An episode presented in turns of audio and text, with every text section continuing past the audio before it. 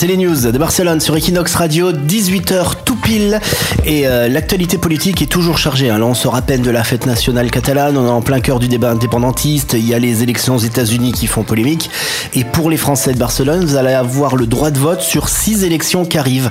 Deux tours des, primaires euh, de la droite, si vous êtes euh, classé dans ce mouvement politique, puis les législatives, puis les, les présidentielles, vous pouvez voter ici depuis Barcelone. Et tout ça, ça fait un petit peu des tensions dans les partis politiques qui sont à la recherche d'électeurs, Cham.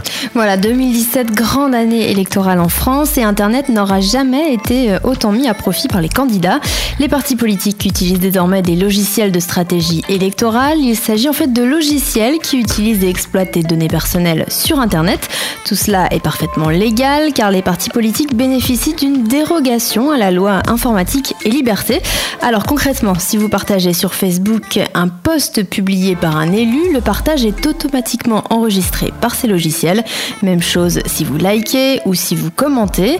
Sur Twitter, le moindre follow d'une personnalité politique est également notifié. Enfin, le top du top pour les partis, c'est si vous avez répondu à un sondage en ligne ou si vous avez signé une pétition. Vos réponses et vos informations personnelles sont toutes centralisées et utilisées. Et encore une fois, en toute légalité, les logiciels facilitent le travail des équipes de campagne puisqu'elles peuvent s'adresser directement à des personnes ayant les mêmes idéologies, c'est-à-dire de potentiels électeurs. Et ne croyez pas que vous allez y échapper en vivant Espagne, puisqu'ici aussi les Français seront appelés aux urnes pour les présidentielles et pour élire leurs propres députés.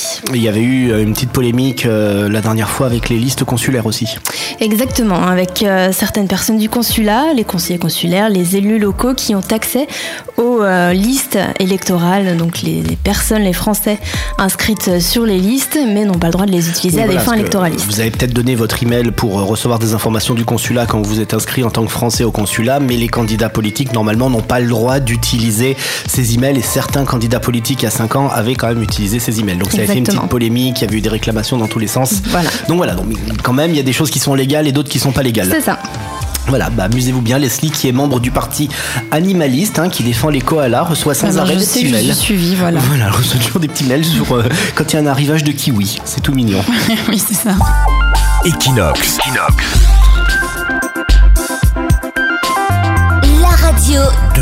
Barcelone.